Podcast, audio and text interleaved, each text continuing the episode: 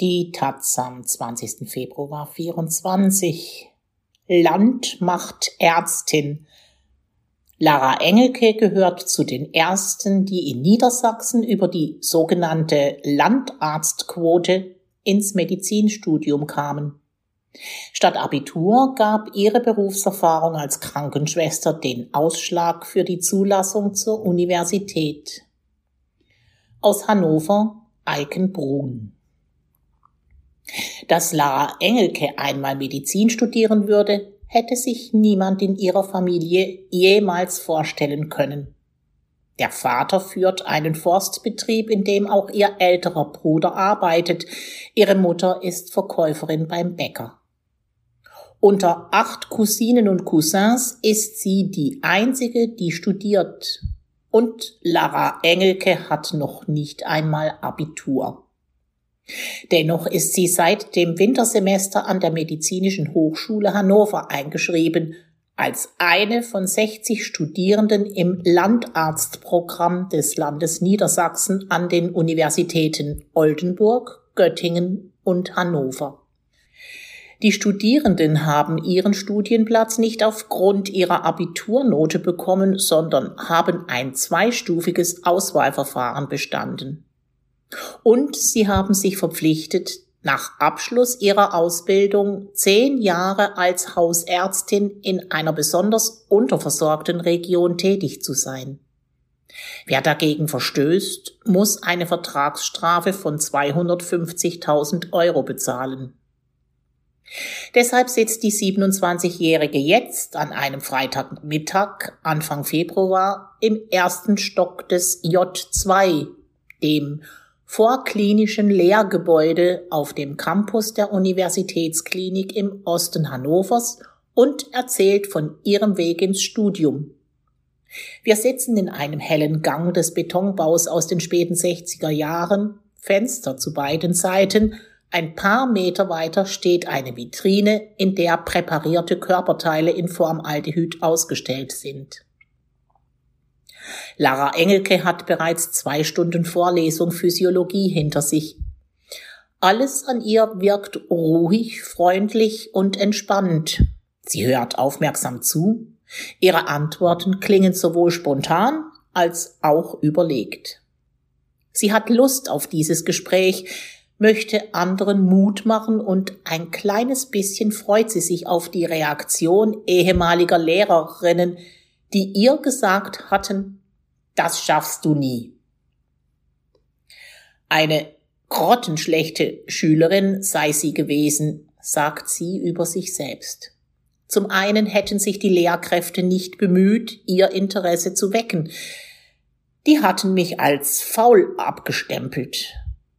Zum anderen sei sie in ihrem Hobby Reiten aufgegangen. Noch immer hat sie ein eigenes Pferd. Das war mir wichtiger. Deshalb war sie auch froh, dass ihre Eltern dem Rat der Grundschule gefolgt waren und sie an der Realschule im Speckgürtel der niedersächsischen Landeshauptstadt angemeldet hatten. Meine Freundinnen auf dem Gymnasium haben mich beneidet, dass ich nicht so viel lernen musste. Während eines Schulpraktikums im Krankenhaus in der zehnten Klasse fasste sie den Entschluss, nach der Schule eine Ausbildung als Krankenpflegerin zu machen.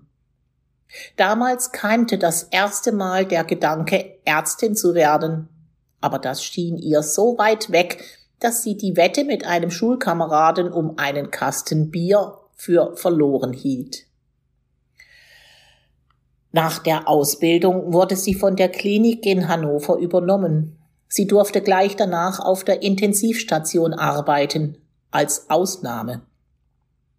Dabei sei sie wohl den Ärztinnen aufgefallen. Ihre Kolleginnen redeten ihr zu, das Abitur nachzuholen und Medizin zu studieren.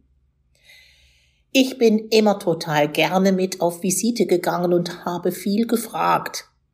Ihre Wissensbegier war geweckt und sie merkte, Sie will lieber die Aufgaben der Ärztinnen erledigen, nicht nur pflegen. 2019 begann sie ihre dreijährige Online-Abiturvorbereitung auf dem Abendgymnasium und arbeitete nebenher 80 Prozent im Krankenhaus. Es lief erst sehr gut, erzählt sie. Sie hatte sich einen Zeitplan mit vielen Nachtdiensten zusammengestellt und am Abend und an drei Wochentagen ging sie zur Schule bzw. lernte dafür. Doch dann krätschte Corona dazwischen und sie wurde mehr auf der Station gebraucht. Aufgrund einer Notfallklausel musste sie mehr Dienste machen, aber sie hatte auch das Gefühl, nicht fehlen zu dürfen. Ich wollte Medizin studieren, um Menschen zu helfen. Da konnte ich nicht zu Hause bleiben in dieser Zeit. Lernen konnte sie nicht mehr, ging am Ende unvorbereitet nach Nachtdiensten in Abiturprüfungen, war völlig ausgepowert. Dass sie das Abi nicht bestand und auch keine Chance hatte, in Nachprüfungen etwas wettzumachen, sei dennoch ein Schock gewesen. Mein Traum war geplatzt. Einen Tag später habe sie sich allerdings wieder berappelt und geguckt, wie sie doch noch Medizin studieren kann. Es gab genau zwei Möglichkeiten. Die Bundeswehr kam nicht in Frage. Hier hätte sie noch weniger selbst entscheiden können und sich viel länger festlegen müssen. Dass einige Bundesländer Landarztprogramme anbieten, wusste sie. In Niedersachsen war es in dieser Form noch neu Sie gehört zum ersten Jahrgang. Im März läuft das nächste Bewerbungsverfahren. Mit einigen Klicks landet man mittlerweile auf einer Seite, die umfassende Informationen bereithält. Vor einem Jahr war das noch anders, erzählt Lara Engelke. Vor allem gab es keine Telefonnummer von jemandem, den oder die man hätte fragen können. Ich telefoniere lieber als Mails zu schreiben, sagt sie. Schließlich hatte sie im Sommer 2022 bei der Kassenärztlichen Vereinigung in Niedersachsen, die in das Verfahren mit eingebunden ist, jemanden an der Strippe. Und schämte sich, erinnert sie sich. Ich dachte, die lachen mich aus. Doch der Mitarbeiter habe sie ermutigt, sie sich einige Monate später beworben und dann am 28. Juli 2023 die Zusage erhalten. 300 hatten sich beworben, 120 waren zur Auswahlprüfung eingeladen worden. Dafür entscheidend waren Berufserfahrung, Noten und das Ergebnis eines Tests für medizinische Studiengänge. Bei der Auswahlprüfung am 2. Juni, auch dieses Datum hat sie sofort parat, waren ihre Fachkenntnisse geprüft worden sowie ihre kommunikativen Fähigkeiten. So musste sie mit einer von einer Schauspielerin verkörperten Frau mit Laktoseintoleranz umgehen. Die hat ohne Punkt und Komma geredet. Und ein fiktives Angehörigengespräch führen. Da hat mir meine Erfahrung in der Klinik sehr geholfen. In der arbeitet sie neben dem Studium jetzt immer noch, aber nur 20 Stunden im Monat. Ihr Leben unterscheide sich sehr von dem ihrer jüngeren Kommilitoninnen, sagt sie, aber sie treffe sich viel mit einer Gruppe älterer Frauen.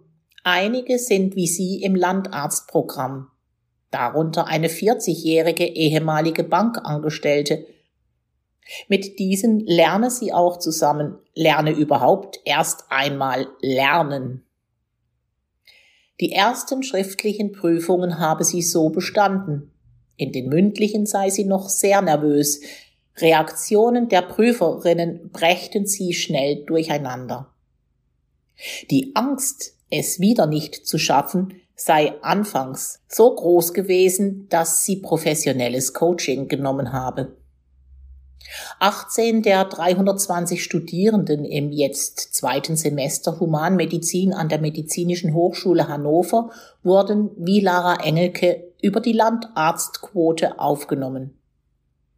Sie kennen nicht alle, sagt sie. Dass auf sie herabgeschaut würde als Studierende zweiter Klasse, habe sie so nicht wahrgenommen, meint sie. Auch nicht, dass angehende Hausärztinnen ein schlechteres Ansehen hätten als Fachärztinnen. Davon hat sie gehört, versteht es aber nicht.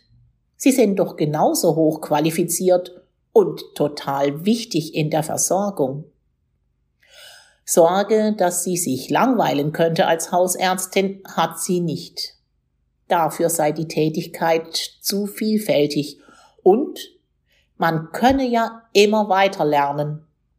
Lara Engelke denkt schon an spätere Fortbildung in Palliativmedizin.